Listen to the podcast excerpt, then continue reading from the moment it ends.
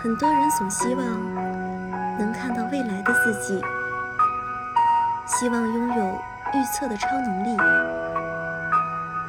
认为这是一条人生的捷径。可预测或许也是一个标签。你通过预测看到未来的自己，你相信了未来的自己就是这样。你给未来的自己贴上了标签，从此局限于这个标签之内，只能等待着、接受着给自己限定的人生。